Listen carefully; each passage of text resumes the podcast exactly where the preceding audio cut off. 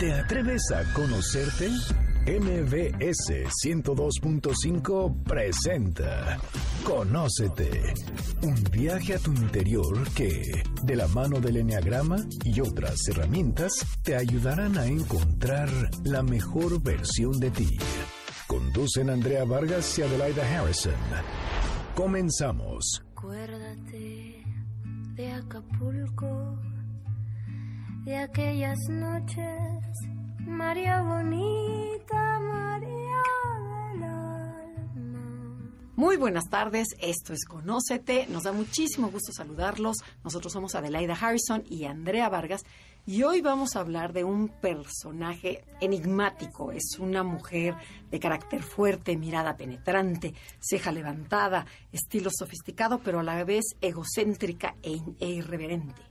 Una de las mujeres más bellas de todos los tiempos, con una fortaleza que solía impresionar y fascinar. Pero para eso vamos primero a saludar a Adelaida Harrison. ¿Cómo estás?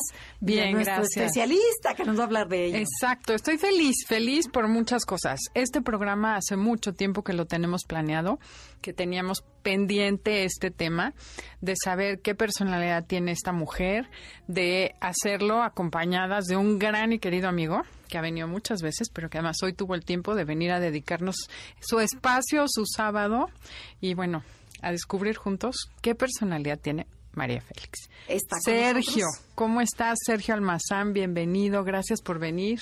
Hoy uno siempre se siente en casa. No, La es que verdad, estás en casa. Yo cada que vengo aquí digo, ¿por qué no me invitan más veces? Y mira que compartimos la misma productora. ¿Por qué que le caeré mal a la Esta es tu casa, tú no necesitas invitación. No, hombre, y de verdad, muchas gracias. Gracias de verdad, porque siempre es un placer platicar con mujeres inteligentes, sensibles. Uy, uy, uy, uy. Oye, pero a ver, platícanos de quién nos vas a platicar, porque además escribiste un libro. Sí, que afortunadamente decíamos antes de entrar al aire, es un libro que ya a veces digo, ya, ya debería yo de cerrar la, la página, No. pero siempre se vuelve al primer amor, ¿no? Y para mí eh, María Félix ha sido, bueno, mi entrada al mundo de la literatura, eh, ya con un nombre propio, pues.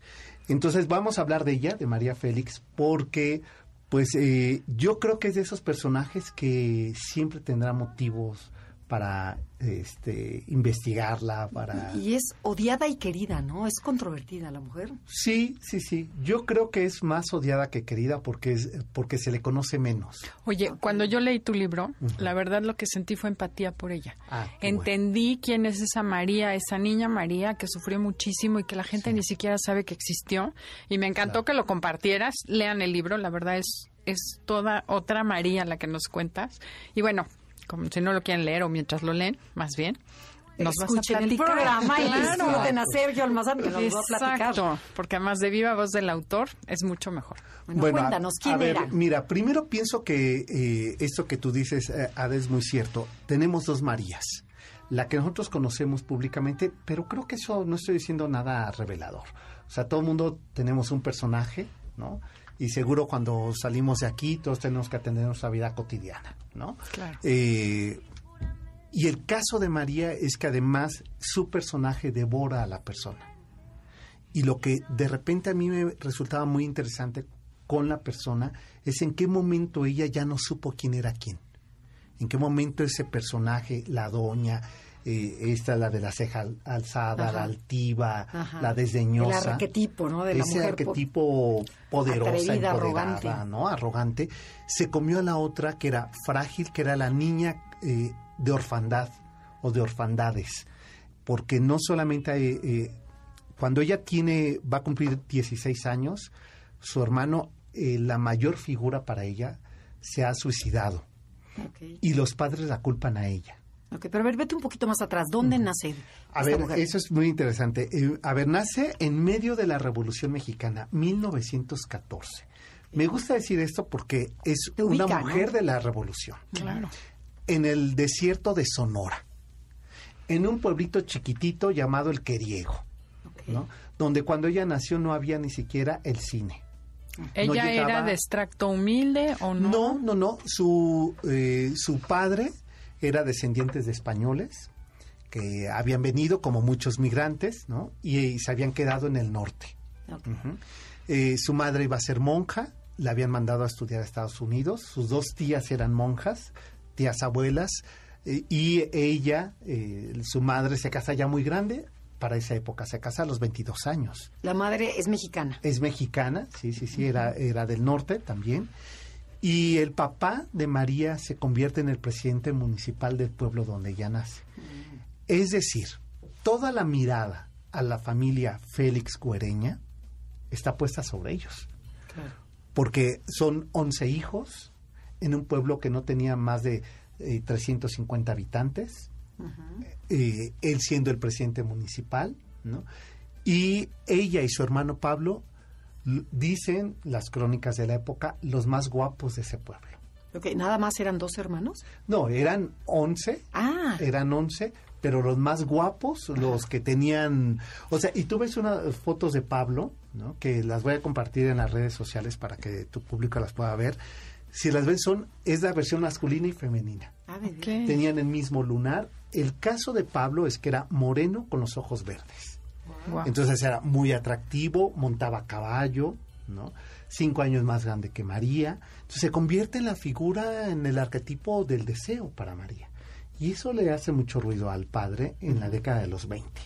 Entonces, ese es el origen. No, y además con esa tradición católica, que traían, porque hermanas, monjas, hermanas monjas. Y, este, ya de por sí en esa época era muy estricta la situación. Sí, y además estamos concluyendo la Revolución Mexicana. Entonces se refuerza la idea de la fe, ¿no?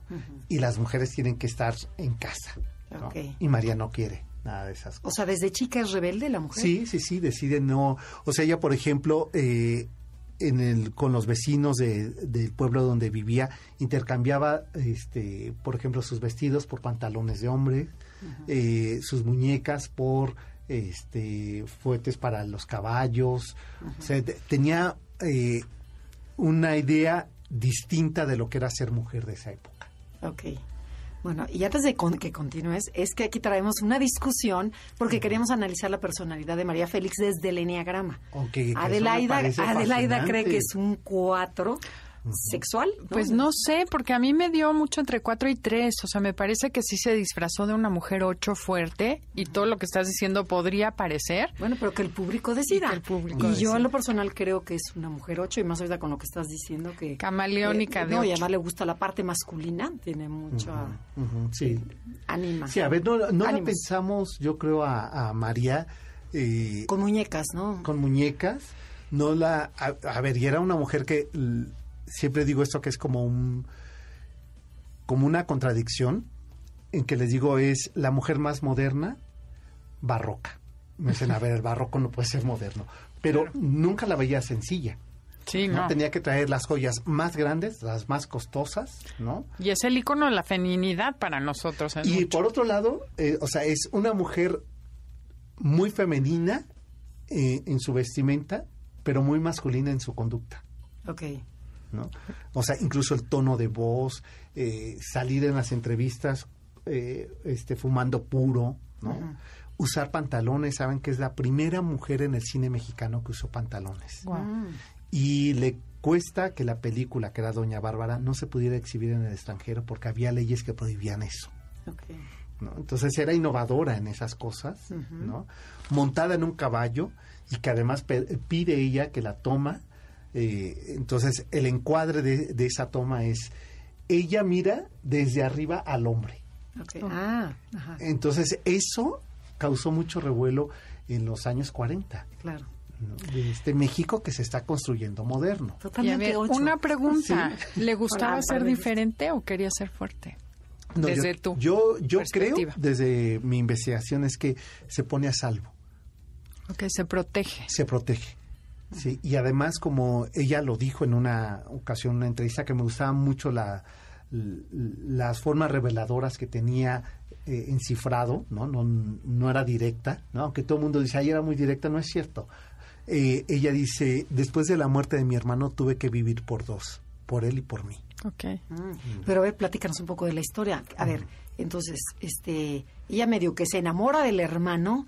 sin el medio. Bueno, sin, el, medio, ok. ¿Y qué pasa? ¿Cómo? ¿Y qué pasa? Porque todavía no, pasa nada con el cine, ¿no? ¿Cómo entra ella? ¿Qué, pasa con Bueno, ¿qué es lo que pasa? Que eh, se enamora y, a ver, va a ser muy frecuente eh, los ritos de iniciación erótico-sexual a principios del siglo XX. Si no lo hacían, estamos hablando del campo mexicano, ¿eh? si no es la urbe que conocemos el día de hoy, y eso me interesa subrayarlo para que no se piense que estoy levantando falsos. Es si antiguamente la iniciación o los ritos eróticos sexuales se hacían o con animales o con personas de la familia. ¿Ah, Pues sí, pues porque era lo que había a la mano, ¿no? Pero te O sea, estás refiriendo a los hombres, no a las mujeres. Hombres y mujeres. ¿También a las mujeres las iniciaban? Claro. Y el caso de, de María es que se enamora del hermano, Ok. ¿no? Un hermano apuesto, un hermano eh, que le enseña muchas cosas que ella quería aprender de los hombres, ¿no? Montar caballo, ¿no? Este, Jugar apostar, jugar polo, ¿no? Y eso pues, no es no es muy común en la década de los 30. Pero esto, regresando a la pausa, les cuento qué pasó después. Porque ya veo Tenemos están que ir a un haciendo corte comercial. Esto es Conócete y el día de hoy tenemos el placer de tener a Sergio Almazán platicándonos de María Félix la Doña. María bonita, María del alma. Pero ninguno tan bueno ni tan honrado como el que hiciste Estás escuchando el podcast de Conócete con el Enneagrama. MBS 102.5. Yo pido decir algo sobre esta canción.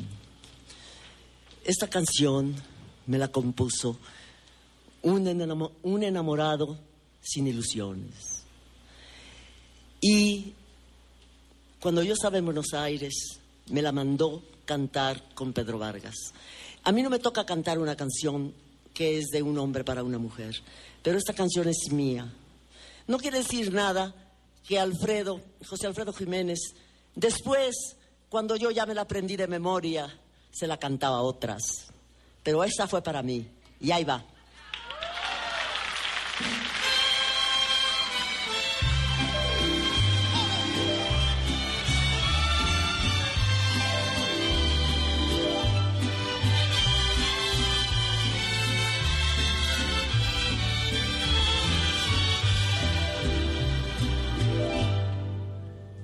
Cansé de rogarle. Me cansé de decirle que yo sin ella de pena muero. Ya no quiso escuchar. Ya regresamos, estamos con Sergio Almazán hablando sobre la doña María Félix y está apasionante porque nosotros, bueno, ya te bombardeamos con preguntas que ojalá que nos las puedas responder ahorita. Platícanos un poquito más sobre qué pasó. Bueno, ¿qué pasa? Que eh, estos hermanos empiezan a tener eh, una cercanía que no le gusta al papá. Entonces, lo que hace para separar a estos hermanos, a ver, hay que recordar que son, él es el presidente municipal de un pueblo de 300 habitantes, Sí, que todo mundo se entera. que todo el mundo se entera. Entonces, tampoco es que, yo creo, esa es mi deducción, que tampoco es que el papá les diera mucha oportunidad de salir a los hijos. Claro. ¿no?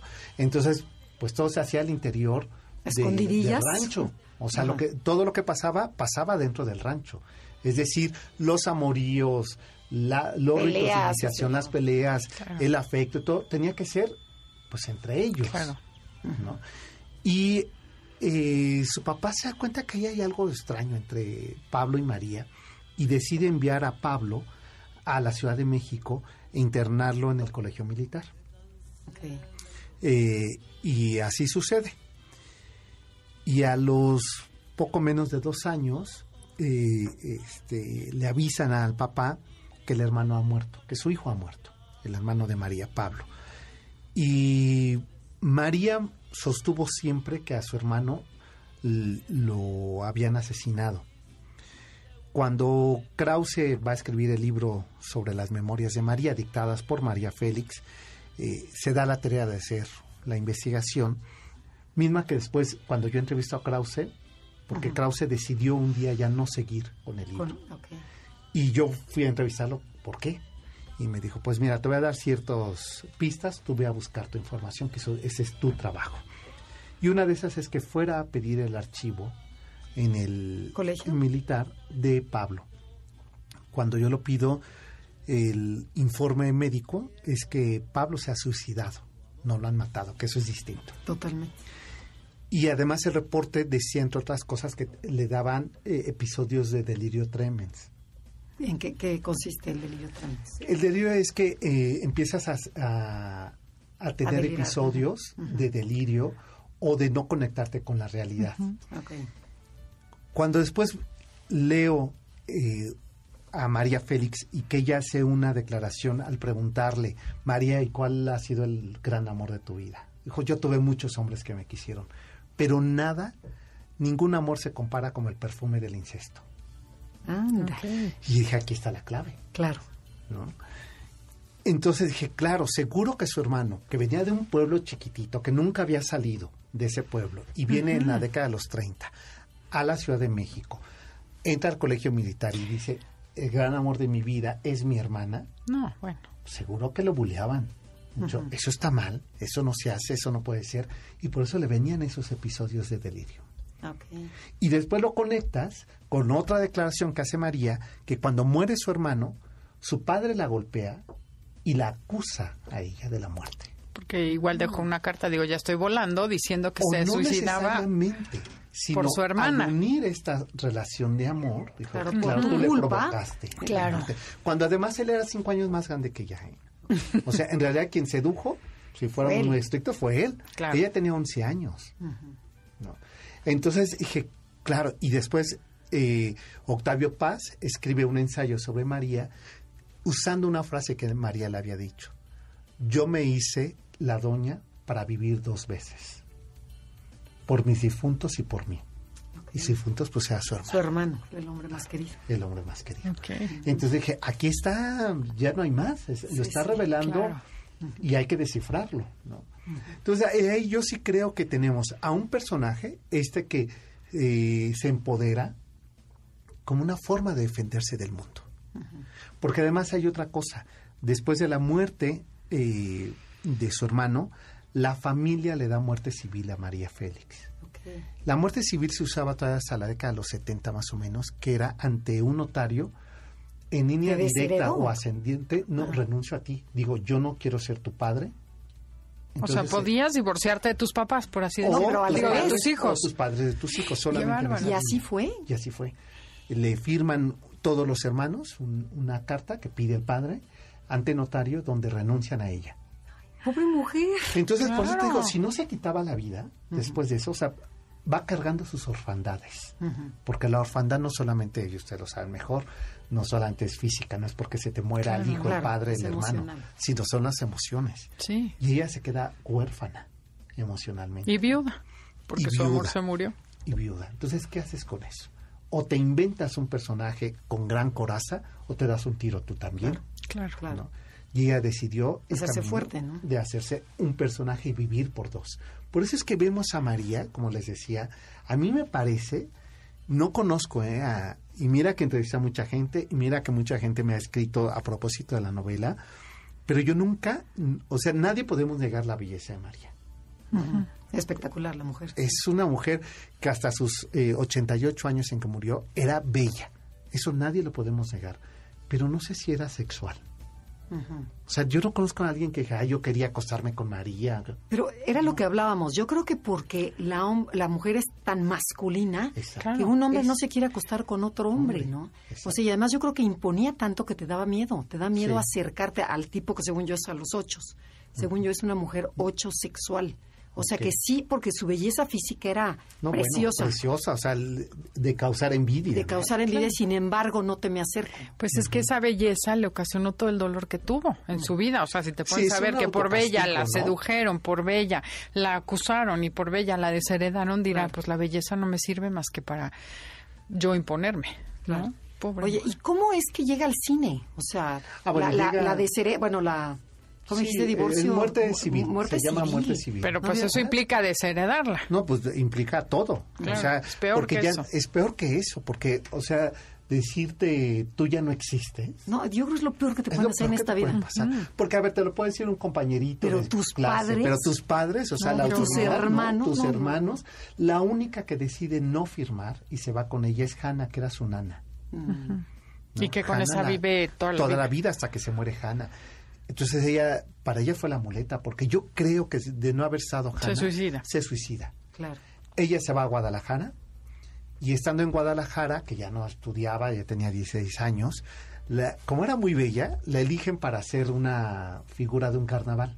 Como Miss México, Miss Ah, señorita, sí, algo sí, así. sí. Y eh, ahí conoce a un hombre que se va a convertir en el padre del único hijo que tuvo, Ah, eh, que era vendedor de Al- cosméticos. Álvarez Félix. ¿o? Eh, Álvarez Félix es el hijo, Álvarez eh, a la Torre, Ah. Enrique Álvarez a la Torre, que era un vendedor de cosméticos. Y eh, pues se casa con él. ¿no? Y María contaba en sus memorias que prácticamente tuvo que violarla porque ella no quería un acercamiento físico. Otra respuesta más Claro. de lo que hemos venido hablando, ¿no? O sea, eh, enamorarme, ser bella y sentir provoca la muerte. Totalmente. Claro. Entonces tiene un hijo, que es eh, Enrique, y a los tres años María se divorcia. Se viene a la Ciudad de México y no le dejan traer a su hijo. El- el- El papá se queda con él y eh, conoce Jorge Pasquel, que era un empresario, eh, que lo que él hacía era contratar edecanes para fiestas de la élite de la burguesía mexicana. Conoce a María y la contrata. Y es ahí donde eh, dicen, es que esta mujer es para el cine. Claro. Tiene una belleza. María era tartamuda. ¿Cómo crees? Este, no sabía usar los cubiertos, por ejemplo. Eh, entonces, quien le ayuda a superar todas estas limitantes, primero va a ser Gabriel Figueroa, el gran fotógrafo mexicano, el que, eh, el que inventa el close-up con los ojos de María, ¿no? Y la empiezan a llevar al cine y ella pues no se aprendía los guiones, tartamudeaba y todo el mundo se desesperaba y él le ayuda a superar esa parte. Entonces le inventa el personaje, Adaptarlo a ella. adaptarlo a ella, ¿no? No al revés, o sea, ella no se adaptaba al guion, sino decía, a ver, no puedes decir esa palabra, hay que cambiarla por esta otra. Entonces sufrían todos porque decía, a ver, el pie, mira, es que en la años. actuación, en la actuación es, tú te aprendes tus diálogos y sabes que debes de responder cuando yo te diga cómo. Claro. Y sucede que no puedo decir cómo. Entonces el otro no sabe en qué momento va a entrar, Ajá. ¿no? Sufría todo mundo. ¿no? Pero Sin embargo, se quedaba la mujer por lo bella, ¿no? por, lo bella, porque por ese tampoco es que era magnetismo, gran ¿no? actriz, ¿eh? Sí, sino que representaba todo el cambio de la época, por eso siempre he sostenido que María Félix representa la modernización de México. Dejábamos el cine de trenzas, ¿no? Vestidas de chinas poblanas, para entrar a la mujer cosmopolita, Claro. ¿no? El arquetipo de la mujer moderna. De la mujer moderna, de la mujer eh, este, ya urbanizada, ¿no? Qué barbaridad. Entonces, así inicia en los 40 María Félix en el cine. Y prácticamente, a ver, hizo 47 películas del eh, 42 al 71. Es decir, en 30 años hizo casi el doble de películas. ¿no? ¿Qué Porque era la gran figura. ¿Y llega a- a Estados Unidos, a la parte internacional o no? Sí llega a Estados Unidos, pero ella no sabe hablar inglés, entonces la regresa.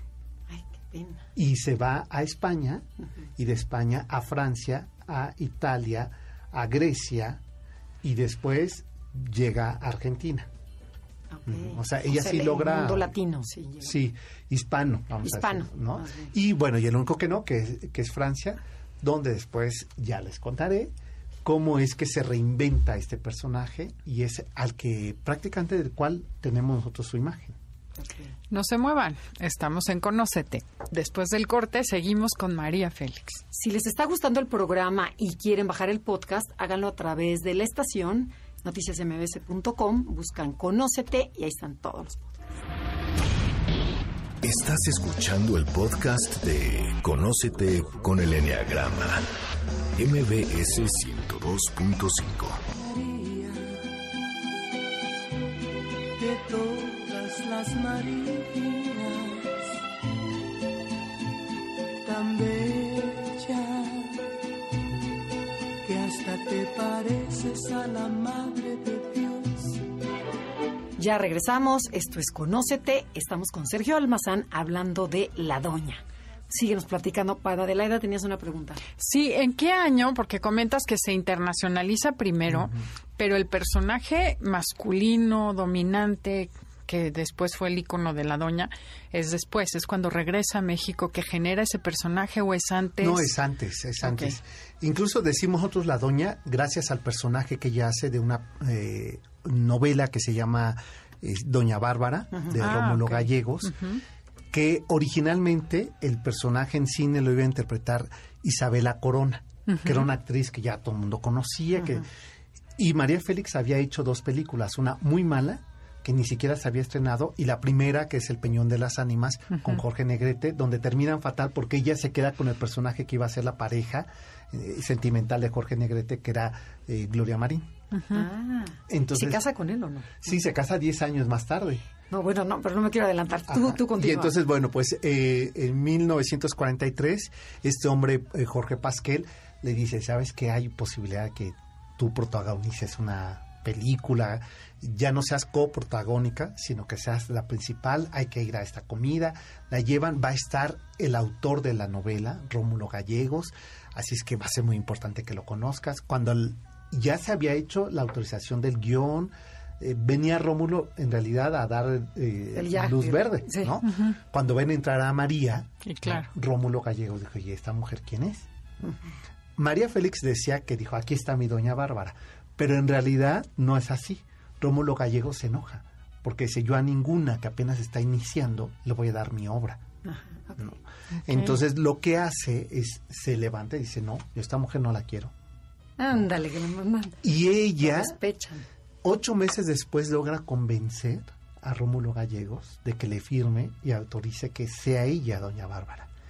Cuando está filmando Doña Bárbara, María Félix se da cuenta que ese es el personaje más cercano con el Ah. que ella se puede defender. Ok. ¿no? Entonces, todos los ademanes que vamos a conocerle, prácticamente los aprendió con Doña Bárbara. Y eso es muy interesante, porque por eso le decimos la doña. Es gracias a esa película. Ok. A ver, ¿qué opinas de esta frase? Dice, los ocho sexuales tienen una de las energías más altas de todo el enneagrama. La combinación de tener una energía corporal con mucho brío y la, y la inclinación natural que tienen para dominar te hace lujurioso en el amor y a ser el que manda y dirige en los negocios. O sea, la señora se hacía como ella quería, ¿no? Claro. ¿Sí? Claro, sí, sí, sí. Y bueno, hay que recordar que fue una gran empresaria también. Ah, no, Tuvo bueno, una cuadra de caballos. Ah, sí. Ella se casa en, en los 50 con un empresario francés, un banquero. O sea, pero primero se casa con Jorge... Primero se va a casar con Enrique Álvarez. Salatorre, Ajá, que tiene a es el padre de Enrique Álvarez Félix. Después se va a casar con Agustín Lara, que duran dos años casados, quien le ayuda además a secuestrar a su hijo y se lo traen a, a México. Después eh, se van a divorciar, porque la verdad es que el matrimonio era un Un fracaso. desastre. Pues sí. Me imagino. Y eh, después se va a casar con Jorge Negrete, que duran 11 meses casados, porque Jorge Negrete está enfermo de cáncer y muere. Y hay una anécdota que el día de la boda, eh, que se casan en Tlalpan, que es la primera boda que se va a televisar y se cae la señal. Entonces ya no logran televisarla, pero después hacen reseñas y todo. Ajá. Eh, le regala eh, Jorge Negrete un collar de esmeraldas a María. Y para poder pagarlo tiene que ir a, hacer una gira como cantante, porque acuérdense que él era tenor. Sí. Y él se va a una gira en Estados Unidos y se pone muy enfermo en Estados Unidos y 11 meses más tarde muere. Y la familia de Jorge Negrete le pide a María que les devuelva el, el collar porque no, no se terminó de pagar, entonces lo van a regresar. El famoso collar, El famoso collar y María dice no. Mi A mí me lo regaló. Claro, pues lo que haga de... Ajá, pues ni modo, ahora ustedes lo pagan. Y hay una anécdota de un collar también en Francia, ¿no? Que Ah, bueno, lo que ella hace es que después ese collar, cuando se casa con su cuarto marido, que es Alex Berger, que era un empresario muy importante, gracias a Alex Berger, que eh, invierte en el metro de la Ciudad de México. Eh, y invierte 160 millones de dólares de esa época, de los años 60, y eh, la concesión de 50 años se la regala a María. Y ¿Del le metro? dice- del metro, del metro de la Ciudad de México. Y le dice María, bueno, yo quisiera que me regalaras otra cosa. Fíjate que tengo un problema porque no puedo ir a México porque me pueden detener, porque tengo un collar. Entonces él le dice, ¿y quieres el collar? Pues en realidad no, pero yo no se los quiero regresar. Entonces él le paga lo que debía de ese collar y ya una vez María aparece con el collar y dice, véanlo porque es la última vez que lo van a ver. Y lo lleva a la casa Cartier Ajá. y dice, hagan algo con este collar. Y le hacen el collar de los cocodrilos. Ah. ¿Y ahorita quién tiene ese collar? La Casa Cartier, la fundación, Se quedó es con que él. sí, sabes que poco antes de que María muriera, vendió varias de sus joyas eh, a la fundación. De hecho, hubo una exposición en México, que hubo una cena que organizó Slim y se vendían los boletos y esta Salma Hayek compró el suyo para cenar junto con María. Y Salma, que ya estaba casada, quería comprarle una de las joyas. Entonces que, eh, cuenta que cuando llegó a la, a la cena, eh, llega a la mesa María en el Palacio de Bellas Artes y dice, ¿quién es esa muchacha? No es Salma Hayek, que no sé qué. Salma se levanta para saludarla y le dice, este, bueno, seguro tú sí me conoces, yo no, pero no me puedo quedar a cenar. Entonces les hace el feo. Y dice que todos menos a ella le vendan sus joyas. No. Y no, han- y no pudieron comprarle. No. Porque yo creo que ya la sentía una competencia, ¿no? Totalmente, totalmente. Pues sí. y muy del estilo, ¿no? Muy del estilo, Pelo muy- negro, muy, mexicana, exacto, muy, guapa, muy bella. Sí. Entonces, bueno, pues eh, las joyas termina vendiéndoselas María a la casa, a la Fundación Cartier. Y el día de hoy, ¿sabes? Son tan costosas que no se pudieron vender. Claro. Lo único que hacen es alquilarlas. ¿No? Este, Para los princesas, este, actrices Para para, bodas, para bodas, películas. películas, se alquilan las joyas de María. O sea, de ese tamaño estamos hablando del personaje. Qué ¿no? bárbaro. y del poder que tenía, pues, ¿no? Y Alex Berger le regala esta cuadra de caballos. 78 cua- caballos tuvo María, pura sangre, que ganaban grandes premios, hizo mucho dinero con eso. Pero Entonces llega a tener mucho dinero con sus Sí, películas, sí, sí. con- pero termina en la pobreza la mujer. Termina en la pobreza porque eh, yo sí creo que al final del día, cuando no te sientes merecedor, Lo, lo, lo rechazas. Claro, lo despilfarras, sí. lo tiras, lo... Sí. Y yo creo que en el fondo María no se sentía merecedora. ¿Verdad? Yo nada más hago carita. oye, bueno, que nos Es hable que que de la parte sí. emocional de, de María, ¿no? Es que yo quisiera, por ejemplo, si tuvieras que escribirla, ¿sería lujuriosa, sería vanidosa o sería envidiosa?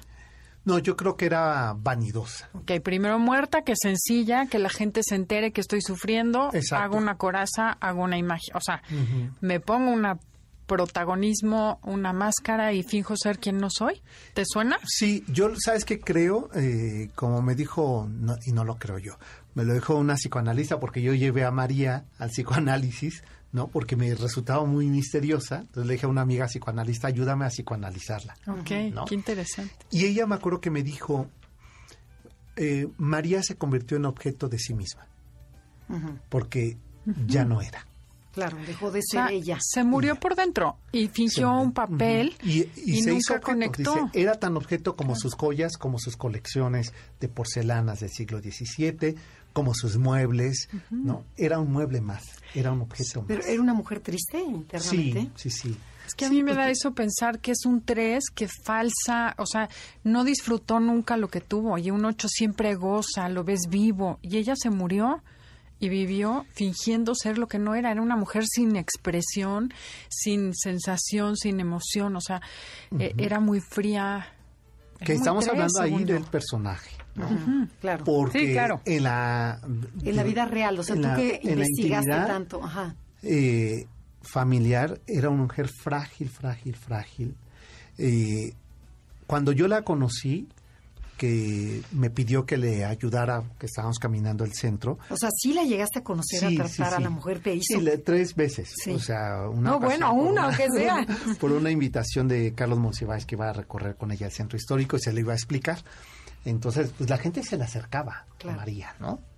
Y María le dijo a Carlos, este, a Monsiváis, eh, este, préstame a tu tameme, ¿no? Que tameme es un cargador. Sí, ¿no? sí, sí. Entonces todos nos volteamos a ver, dijo, pues tú, Para que me protejas, que no se me acerquen, ¿no? Ajá. Entonces cuando yo me acerqué para tomarla del brazo, ella estiró el brazo y me dijo hasta aquí, O sea, no te me acerques no más. te me acerques más. Y después ya en corto nos dijo, yo no permito que se me acerquen porque no quiero que vean que soy frágil. Porque ya tenía artritis, le costaba trabajo caminar, ¿no? Tenía los dedos enjutos. Entonces, esa fragilidad no quería... Pero era por frágil o por vanidosa, que no quería que se Que, diera. Una que también vuelve a ser también un 8. Un 8. El 8 no le gusta que lo vean débil. Y voy a fingir ser fuerte Ah, o toda la vida. fea. O sea, te seguimos en, seguimos en el debate. Pues vamos al corte comercial ya y nos queda discutimos uno. O en sea que hay que pensar bien las preguntas porque nos queda un bloque. Así Perfecto. es. Moi je n'étais rien et voilà qu'aujourd'hui je suis le gardien du sommeil de ces nuits, je l'aime mourir.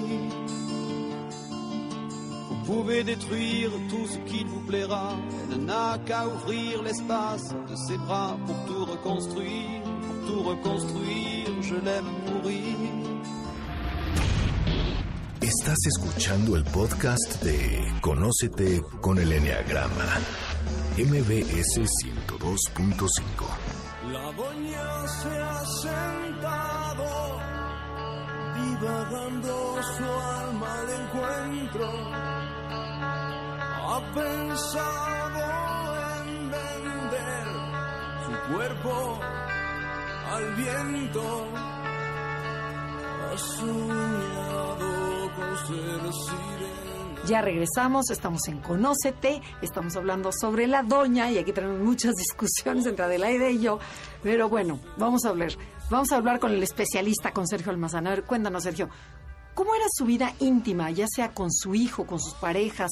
¿Qué tan, porque sí hablabas de una parte vulnerable, ¿no? De ella, muy sensible. Sí. Y a la vez dices, no te me acerques. ¿Tú cómo la percibiste cuando estuviste con ella? Bueno, a ver, ya en corto era incluso... eh, ¿Buena onda o bu- sí, buena gente? Sí, sí. ¿Simpática? Chistosa, este, hacía bromas, le gustaba, eh, era muy criticona. Entonces criticaba a todo el mundo, este, de todo el mundo hablaba muy mal, se, se reía de todos. Eh, y eso me parecía que ahí tocaba María, La verdadera. ajá, ¿no? Ya sin toda esta pose. Pero nos ibas a platicar sobre la anécdota de Sara Montiel. Sí, porque creo que eso retrata mucho eh, esta sensibilidad de María. Llega a España, le van a hacer un homenaje a María porque hizo bastante cine en España y no hay quien la reciba. Y en eso va llegando Sara Montiel, que por cierto eran enemigas. O sea, Sara Montiel la admiraba y cada que María estaba filmando en España, que llegaba Sara Montiel, le tenía la filmación y decía, hasta que no se salga esa señora, yo No sigo filmando. ¿A poco? Entonces la ve, ¿no? Sara Montiel y se encamina, le dice, María, ¿cómo estás? Soy Sara Montiel. Dijo, sí, como no te voy a reconocer.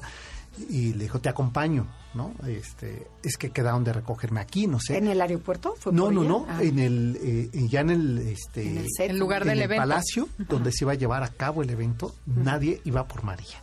No. Estaba ya ahí como solita, ¿no? Y la acompaña. Le dice, María, debes de sentirte muy contenta, muy orgullosa. Imagínate, te hacen un homenaje después de 30 años de carrera. Entonces María le dice, no sé si esto tiene sentido, yo ya no soy ni madre. Ya no soy. Ah, porque mu- muere su hijo. Había muerto su Ajá, hijo. se suicidó, creo, el hijo. No, no, no, el hijo le dio un paro cardíaco y muere. Ok. ¿no? Eso a mí me pareció, o sea, cuando escuché a, a Sara Montiel decir eso, yo dije, híjole, es que esta idea de María no quería a su hijo porque todo el tiempo lo alejó, ¿no? Pero lo alejó porque María no la estaba pasando bien. ¿no? O sea, María fue cocainómana, este, fue alcohólica, Ajá. ¿No? Cuando muere Alex Berger, tuvieron que internarla por serios problemas de adicción y con dos intentos de tomarse pastillas para quitarse la vida. O sea, el gran amor de su vida fue Alex Berger. No creo, yo lo que creo es que eh, hay cosas que ya no soportas con la edad.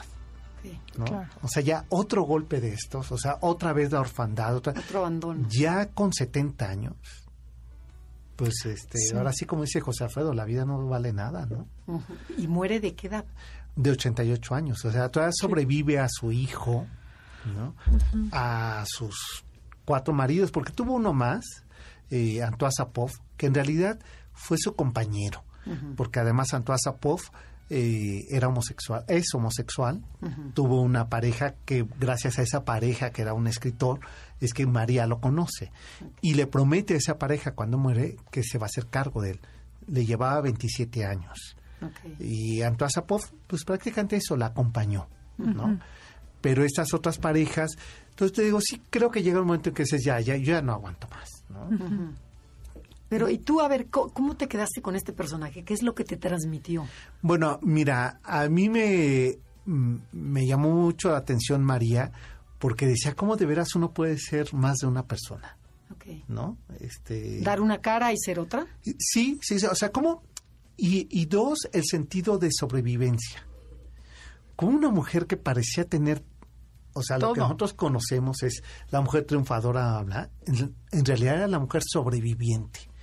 Y a mí eso este, me parece que es muy a la mexicana, ¿no? Que las historias de nuestras madres, nuestras abuelas, siempre son de sobrevivientes. Y que ella, siendo un ícono de el éxito, del triunfo, de la vanidad, de la soberbia, de, en el fondo era la historia típica de una mujer mexicana que había hecho todo para sobrevivir.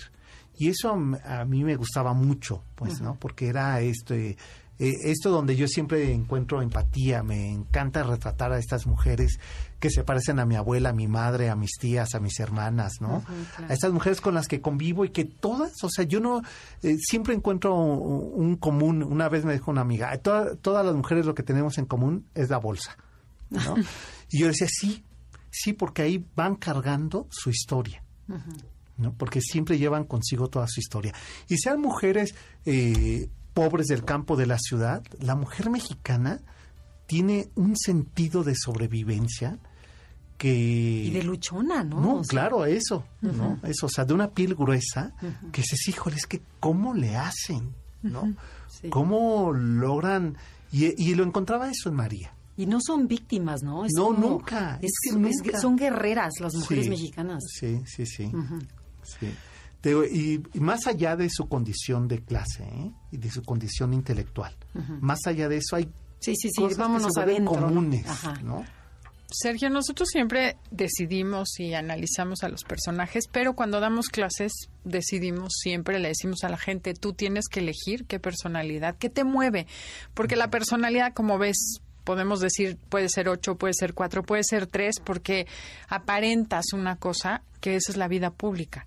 Una gente aparenta una cosa y la esencia de la persona es otra. Entonces, queremos hacer un ejercicio, André y yo, contigo. Te decimos, te escribimos las opciones y tú eliges al final cuál crees ¿Cuál que es yo- la que describe me mejor a la doña. ¿Te parece bien?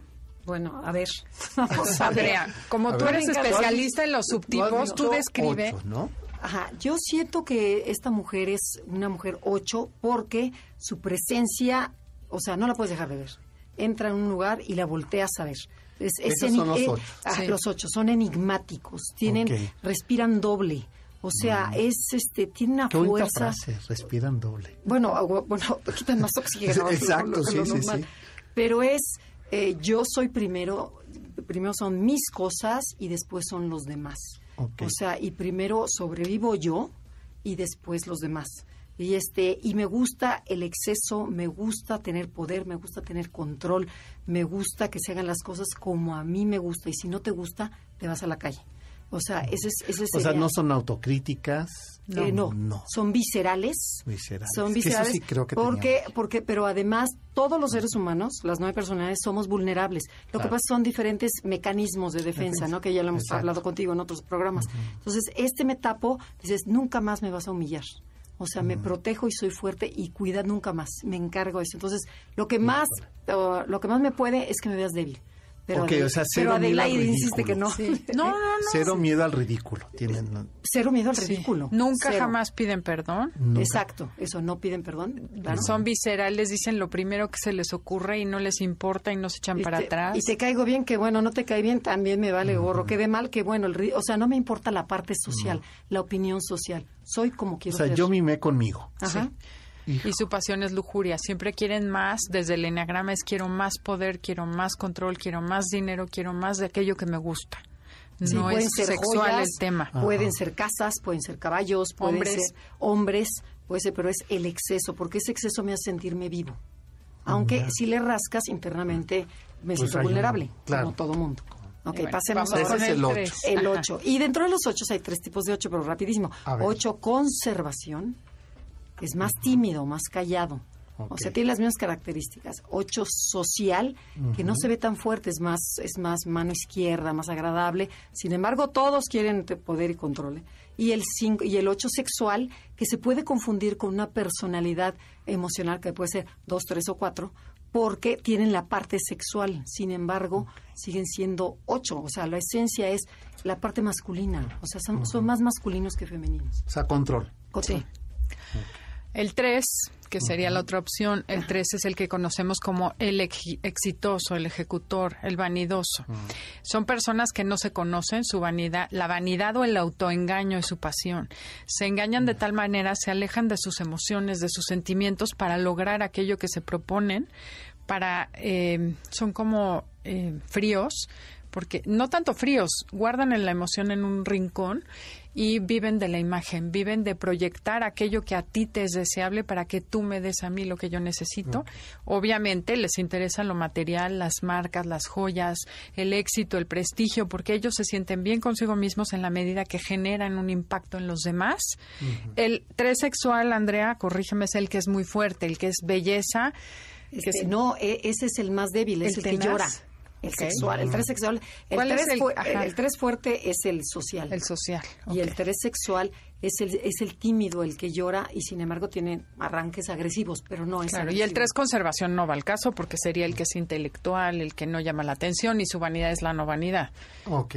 Entonces, y creo, y está también el cuatro, es Ajá. el que tú Cuatro. decías, ¿no? El cuarto es el que es, es envidioso, tiene mucha más fuerza emocional que un 8 sexual, digo. Tienen, pueden matar también, pueden ser muy vengativos, muy duros con los demás, pero lastimo de la- desde el lado emocional. Sin embargo, son personas que sienten, se sienten víctimas, sufren, son envidiosos, creen que los demás tienen la felicidad que a ellos les falta. Y tienen, y Les- tienen subidas y bajadas emocionales durísimas. Son la, la drama queen, o sea, so- son dramáticos. ¡Mis cigarros! ¡No! Y grita y corre y todo el mundo tiene que atender a, a, Y a la les- diva, sí, que también son divas, caer. exacto. divas. Y además les gusta ser diferentes, únicos, este, originales. Todo el mundo hace una cosa, yo hago lo contrario y tú a mí no me vas a decir qué hacer. Entonces son muy muy rebeldes también, igual que el 8, pero es desde otro lugar. Es yo soy auténtica y a mí me aceptan con mi autenticidad y sufren con una eh, con un estoicismo que no tiene el 8, por ejemplo. Yo Sergio, creo que el personaje, la doña esa que vemos en el cine, la que veíamos en las entrevistas, es muy ocho. Ok. Pero la persona sí creo que es muy... Muy cuatro más. muy- yo creo que más bien es muy tres. tres. O sea, sí puede Muy ser un tres. 3 que tomó Sí. el papel de un 8 De un ocho. para sobrevivir. Ok. Sí, ok, sí. Bueno, respetemos. Quedamos las Pero dos eso, a ver, sí. yo no soy Y especialista. ahora ustedes- preguntémonos al público y opínenos Claro. en Facebook, en Enneagrama Conocete, ¿qué opinan ustedes? ¿Qué tipo de personalidad tiene la doña? Pues, hijo, se fue el Se nos acabó el tiempo y nos platicaste medio así. Medio así, pues bueno, ahí está el libro que lo pueden descargar. Sí, a ver, ¿en dónde lo pueden Está en las descargar? plataformas digitales, en Pero, todas. ¿en Amazon.com? En Amazon, en iBooks, en, en todas las pueden, este... Ya no lo encuentras en las tiendas, ¿verdad? Ya no, el libro ya no. será Pero viene hasta uno julio. nuevo. Viene, sí, bueno, viene Cantinflas, Ajá, que, este, que espero que me inviten a Claro, bueno, bueno, bueno. personaje. Eh, viene Cantinflas y vamos a sacar una edición de bolsillo de Acuérdate María. Pero ese todavía faltan algunos mesecitos. Ajá. Y también Cantinflas por ahí de septiembre, octubre ya estará. Ok, pero si lo quiero bajar, este libro es Acuérdate María, de Ajá. Sergio Almazán. Exacto, editado por Planeta. Se los recomendamos descarga. muchísimo, de verdad se lo echan en un fin de semana. Y el libro te ameno. cambia la visión de María, te ayuda a entenderla muchísimo mejor. Sí, y, y el, um, y a la mujer mexicana. Claro. Exacto, eso. sobre Pues todo mil gracias, Sergio, por haber verdad. venido. Gracias, Sergio. Qué Siempre es un placer, ya sabes que es tu casa. Muchas gracias. sí, Gracias. Esto fue Conócete con el Enneagrama y bueno, los esperamos la próxima semana para otro tema interesantísimo. Hasta la próxima. MVS 102.5 presentó Conócete. Te esperamos en la siguiente emisión para seguir en el camino del autoconocimiento. Conócete.